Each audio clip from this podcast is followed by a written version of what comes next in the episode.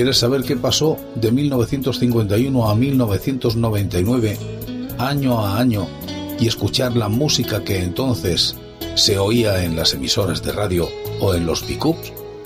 Vente conmigo. Te invito a que lo hagas en este espacio que he dado en denominar el agujero de la oreja.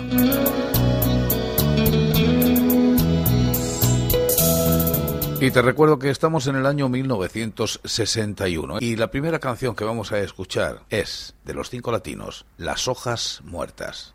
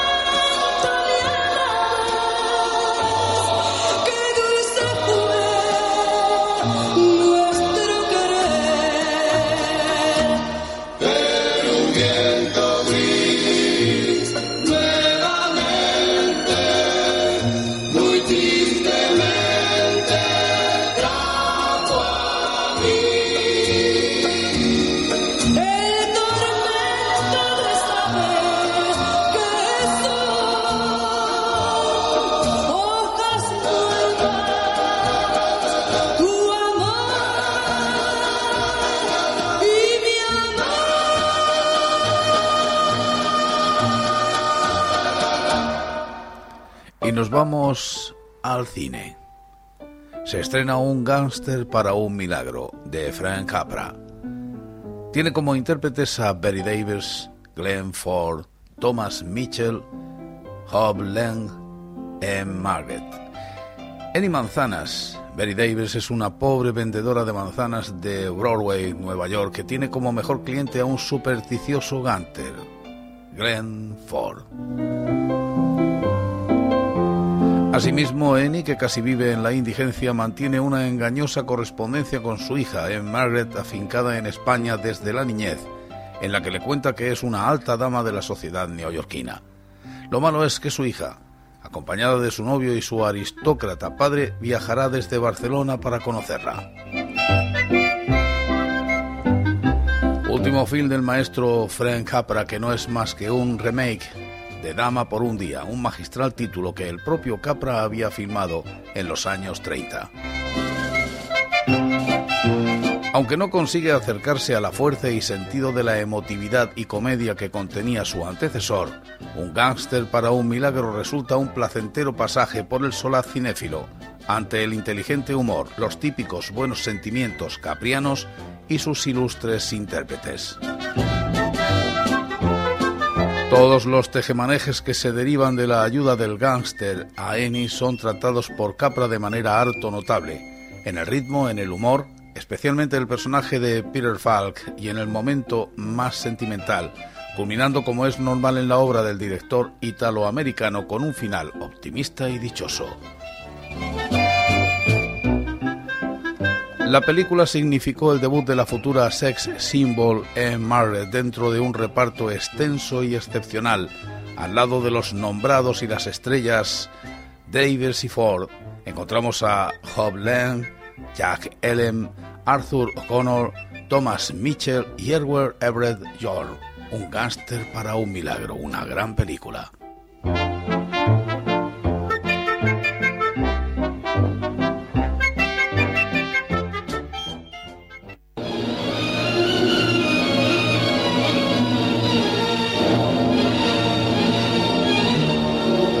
Sofía Loren y Charlon Heston ruedan en Almería la película El Cid. Nos encontramos ante la primera gran superproducción a cargo de Anthony Mann que llegó a Almería, sin embargo, y aún tendríamos que esperar algún tiempo para que sus estrellas pisasen nuestra tierra. El Cid se rodó en España, pero su paso por Almería fue más bien testimonial y lo más probable es que lo realizara la segunda unidad de dirección, sin que Charlon Heston ni Sofía Loren pisasen nuestra provincia.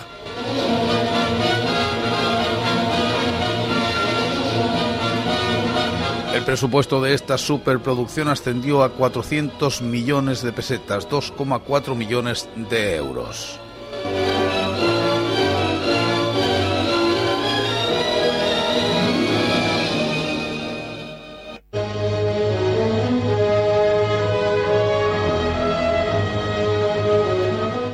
Otra gran superproducción, Rey de Reyes, de Nicholas Rey.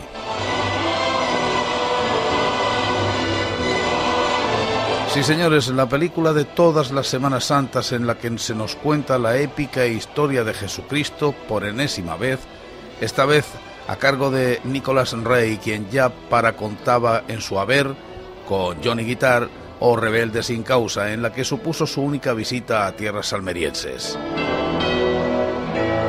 Pero igual que pasara con el CID, el rodaje en Almería fue apenas testimonial. Un solo día de rodaje en la Rambla del Búho en Tabernas, con la intervención de un solo actor, Jeffrey Hunter. Por lo menos era el protagonista. Los más curiosos pueden ver a Carmen Sevilla en el breve papel de María Magdalena. Se contó, por cierto, que Jeffrey Hunter había fallecido a la misma edad en que falleció Jesucristo, 33 años. No es cierto. Es una más de las leyendas que arrastra el cine y su mundo. Jeffrey Hunter murió con 43 años. Nació un 25 de noviembre.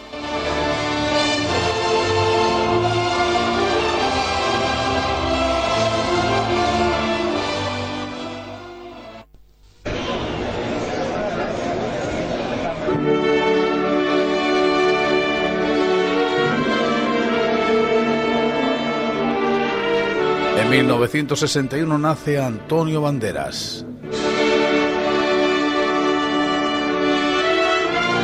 Nacido José Antonio Domínguez Bandera en Málaga el 10 de agosto de 1960.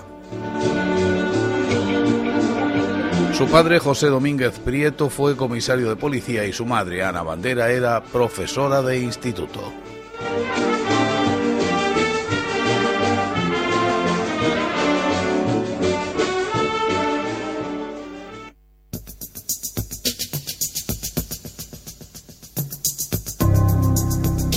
Y también nace Meg Ryan. Margaret May Emily Jen Aira, nacida el 19 de noviembre de 1961 y fallecido en Fairfield, en Connecticut, en una actriz y productora de cine y televisión estadounidense.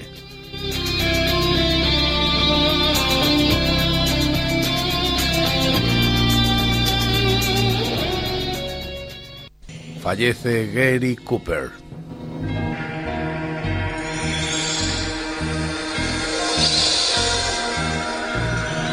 Friend James Cooper, nacido el 7 de mayo de 1901 y fallecido el 13 de mayo de 1965.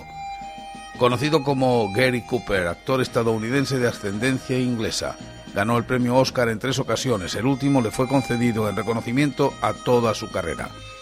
Perdón porque he dado una fecha inexacta de fallecimiento. Fue el 13 de mayo de 1961.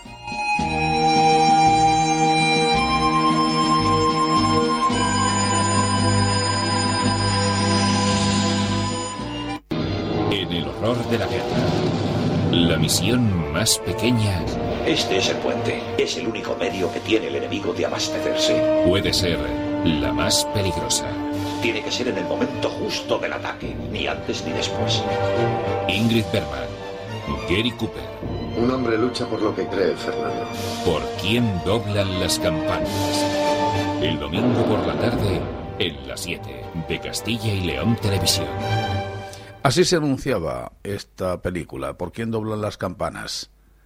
de quien murió en este año de 1961, Ernest Hemingway. Ernest Miller Hemingway, nacido en Oak Park el 21 de julio de 1899 y fallecido en Ketchman el 2 de julio de 1961, escritor y periodista estadounidense y uno de los principales novelistas y cuentistas del siglo XX. Ganó el Pulitzer en 1953 por El viejo y el mar y al año siguiente el Premio Nobel de Literatura por su obra completa. Y en la moda se inventa el tergal, y este era un anuncio brasileño precisamente de las camisas de tergal.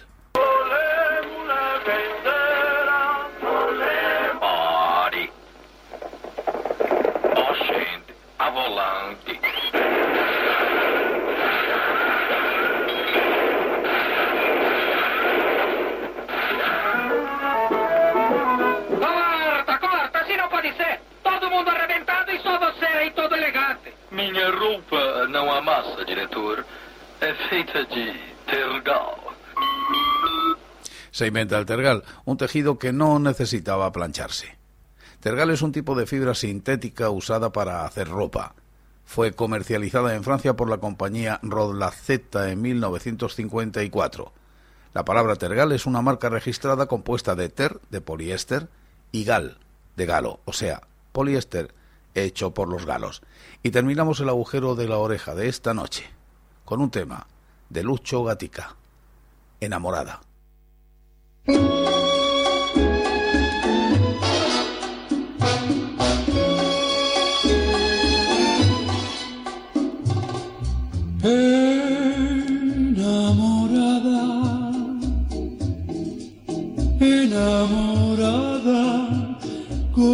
Los labios en flor encendidos como una granada.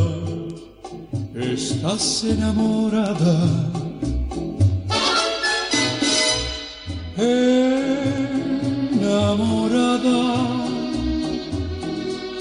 Enamorada. Con los ojos azules perdidos en la madrugada.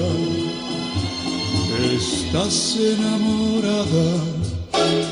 Lo mismo es violenta que dulce y callada, que llora por nada, pues no se da cuenta que está enamorada, enamorada, enamorada. Los labios en flor encendidos como una granada, feliz y enamorada,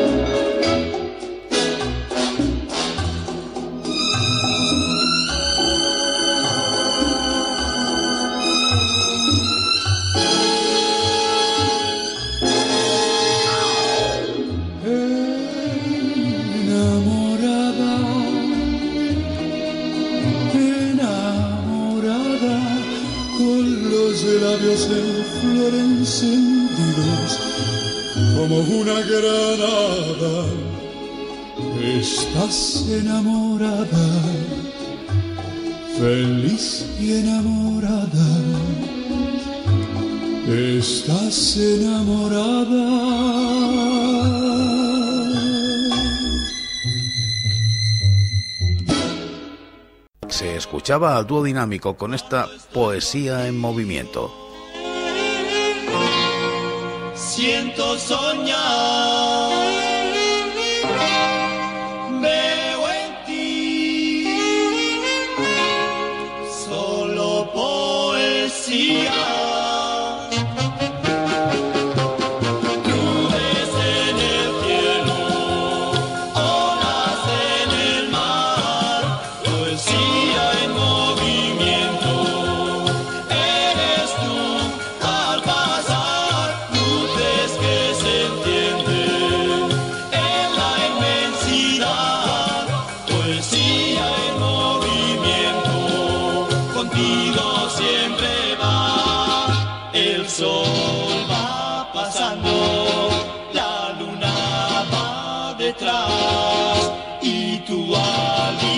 Andando pareces una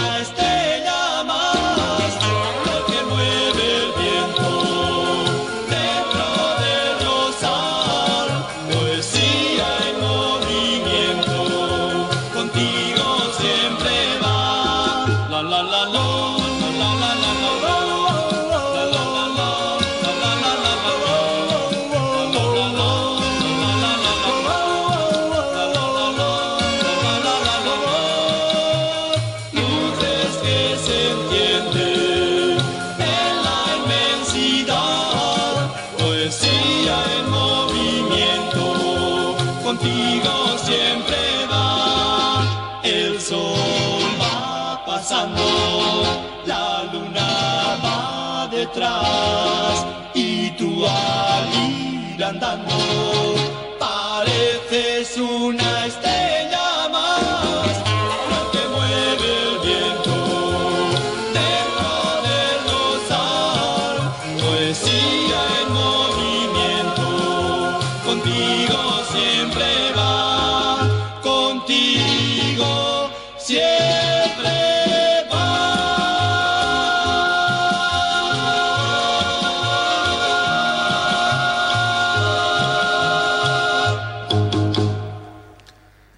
vamos con las cosas que pasaban en 1961. Por ejemplo, se publica el cómic La muerte de Superman.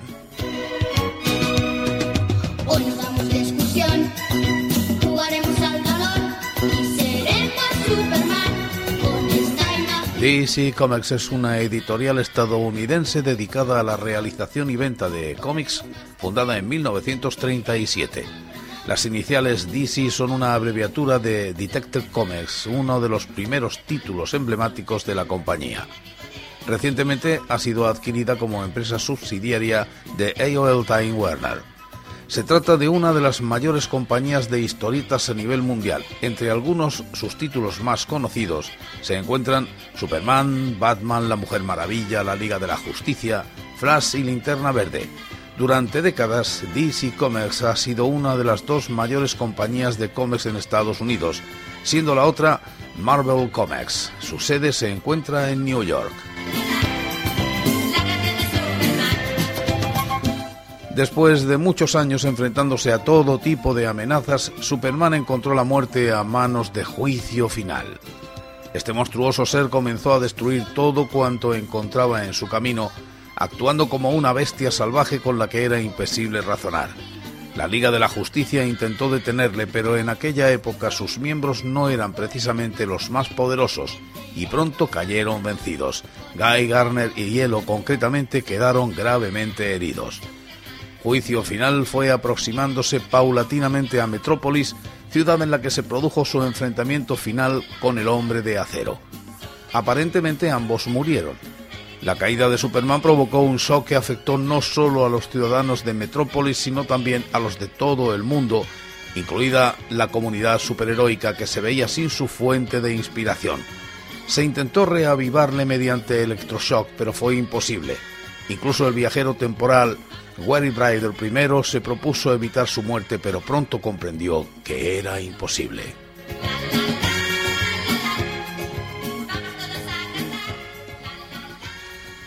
Y se publica el TVO La Cuadrilla con dibujos de Tinoco. Claudio Tinoco Caraballo, nacido en Ceuta el 20 de agosto de 1920 y fallecido el 6 de abril de 1993, fue un dibujante de historietas español que trabajó fundamentalmente para el mercado exterior.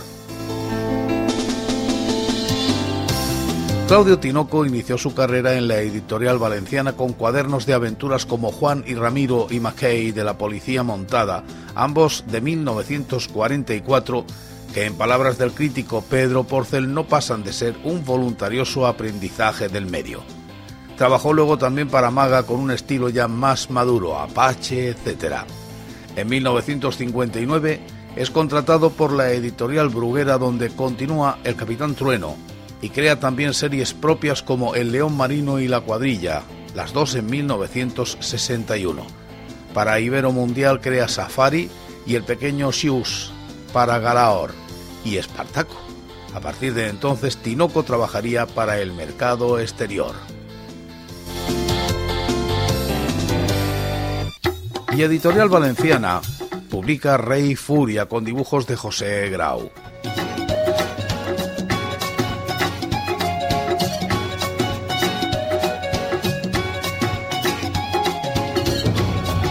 José Grau Hernández fue un historietista español nacido en Valencia en 1914 y fallecido también en Valencia en 1998. La versatilidad de Grau se manifiesta en series como Los tambores de Fu Manchu, El misterioso Doctor Satán, Juan León, Rey Furia, El Teniente Negro, El Capitán Látigo, Patrulla de la Muerte, conjuntamente con historietas para chicas publicadas simultáneamente en más de 20 periódicos españoles de las décadas de los 50 y 60. Oh, yo voy a ser Rudy Pecas, las hermanas Dionís, Sally y la ya clásica y conocida Mariló. Son numerosas igualmente las ilustraciones de portada, témperas y tinta china de color, destinadas preferentemente al mercado anglosajón, y las adaptaciones gráficas de obras literarias de Julio Verne, de Henry Sienkiewicz, Alexander Dumas, James Fenimore Cooper y Jack London. José Grau también sería uno de los dibujantes españoles que llevaría a cabo diversos cuadernos de El Capitán Trueno. A mediados de los años 60, Grau destinaría toda su producción dibujística a semanarios del mercado británico.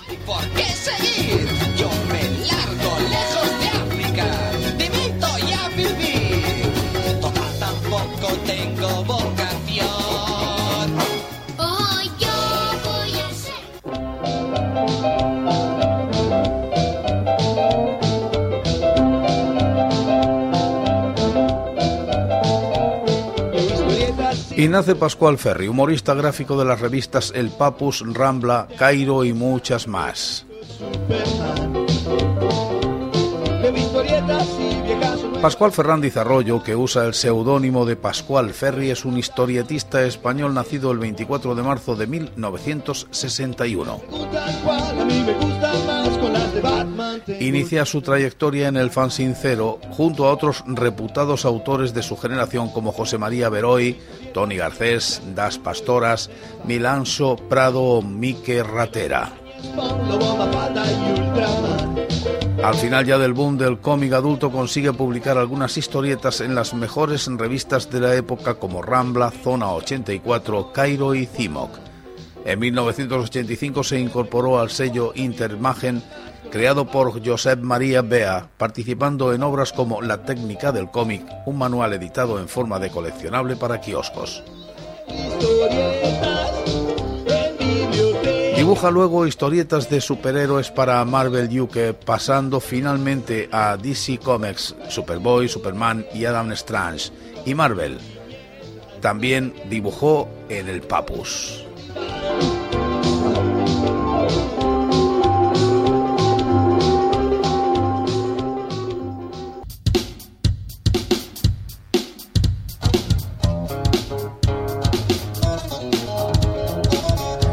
Estados Unidos lanza al espacio una cápsula Mercury con un chimpancé a bordo que fue posteriormente recogida en el mar.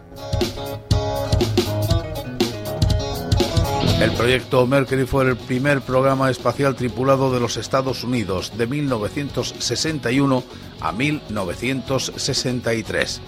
El programa Mercury comenzó el 7 de octubre de 1958, un año y tres días después de que los soviéticos pusieran al primer satélite en el espacio, el Sputnik I. Para la seguridad de la cápsula, los ingenieros la habían probado la primera vez con un mono resus conocido como Heam el chimpancé y posteriormente pasaron a hacer otra prueba pero en esta oportunidad con un maniquí electrónico que respiraba, lo que le permitió a los científicos determinar la estabilidad del ambiente interno de la nave.